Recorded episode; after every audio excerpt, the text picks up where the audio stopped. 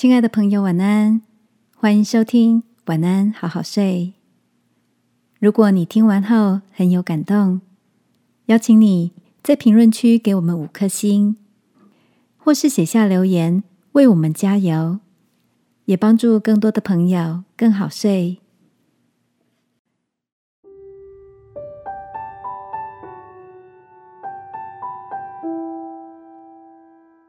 你的脑子不是进水。只是积了太多的泪水。晚安，好好睡，让天父的爱与祝福陪你入睡。朋友，晚安。你最有印象的故事书是哪一本呢？今天在朋友圈里看见一则绘本故事，故事里的男孩跟女孩谈完分手后，独自从咖啡馆。落寞的走出来，看起来平静的他，每一滴强忍着的泪水，全部都积在脑袋里。夜里，哀伤的情绪再次的涌上来，他的脑袋在不知不觉中就变大了一点。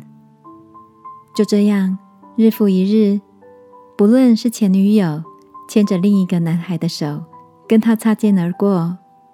或是想起小时候不完整的家庭，只要男孩一觉得难过，他的头就会跟着变大。渐渐的，头大的变成别人的困扰，也影响到他的日常生活。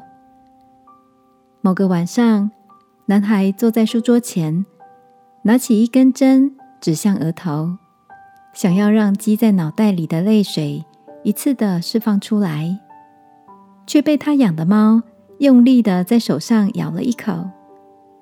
当下，男孩痛得眼泪直流，心里所有的哀伤、难过，也随着涌出来的泪水，变成了一道美丽的彩虹。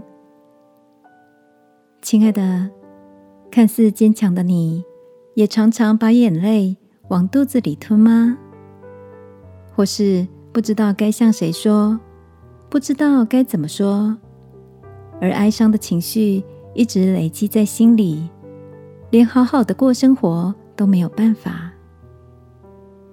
诗人大卫说：“耶和华靠近伤心的人。”这个夜晚，如果你也正为某些事情伤心，打开心好吗？相信天父要来陪伴你，拥抱你。让我陪你一起祷告，亲爱的天父，我现在好难过，求你给我力量，陪我一起走过眼前的困难。祷告，奉耶稣基督的名，阿门。晚安，好好睡，祝福你今晚有个好眠。耶稣爱你，我也爱你。